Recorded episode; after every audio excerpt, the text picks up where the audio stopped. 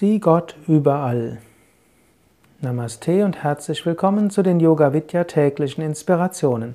Krishna spricht im sechsten Kapitel der Bhagavad Gita 30. Vers.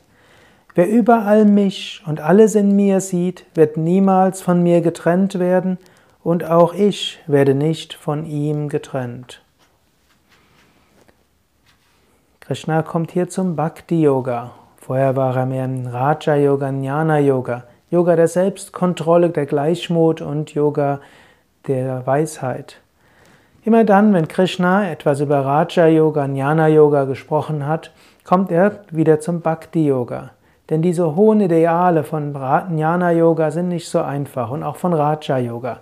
Raja Yoga, Yoga der Beherrschung, ist die Frage, wer kann seinen Geist wirklich vollständig beherrschen. Viele Bemühungen kannst du tun, ganz wirst du deinen Geist nicht so schnell unter Kontrolle bekommen. Auch Jnana Yoga ist öfters abstrakt. Sieh das Selbst in allen Wesen. Sie verankere deinen Geist im höchsten Selbst. Wenn es dir gelingt, gut. Wenn es dir nicht gelingt, dann probiere Bhakti Yoga. Sieh Gott in allem. Du brauchst dort nicht alles intellektuell hundertprozentig zu verstehen. Letztlich Bhakti Yoga ist nicht wirklich hundertprozentig intellektmäßig zu verstehen.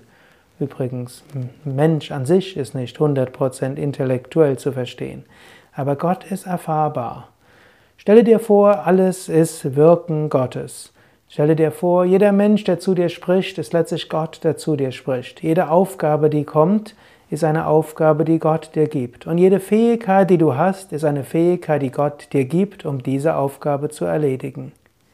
Immer wieder, nimm so bewusst die Aufgaben an und nimm die Menschen an. Sieh in allem Gott und so wirst du niemals von Gott getrennt sein. Du brauchst dort, wie gesagt, nicht warten, bis diese Vollkommenheit da ist. Mache es jetzt, spüre es jetzt, in diesem Moment oder heute oder spätestens morgen.